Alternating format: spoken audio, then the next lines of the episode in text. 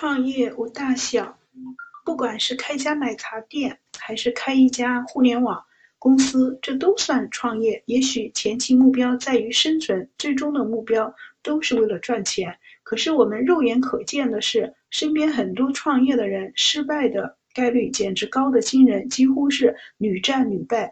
最常见的一种模式就是辛辛苦苦打工多年，最终积攒。几十万开了一家饭店，可是由于种种原因，最终导致失败。紧接着再去打工几年，然后再创业，如此循环往复，很快就到了老年。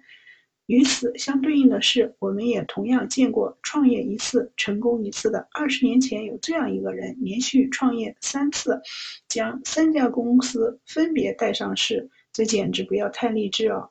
这个人就是携程网的创始人季琦。九九年的时候，季琦联手梁建章、沈南鹏、范明等人，创立了携程网，是中国领先的酒店预订服务中心，拥有国内外六十多万家会员商店可供预订。二零零二年，携程网上市前夕。季琦又单独创立了如家酒店。二零零三年，携程网顺利上市，季琦成为身家过亿的超级富豪。零五年，已经创业成功两次的季琦仍然不满足，又创立了汉庭酒店。创业路上的伙伴们，关注我，不孤单，不迷茫。我经常分享项目落地实干的方法，总有一款适合你。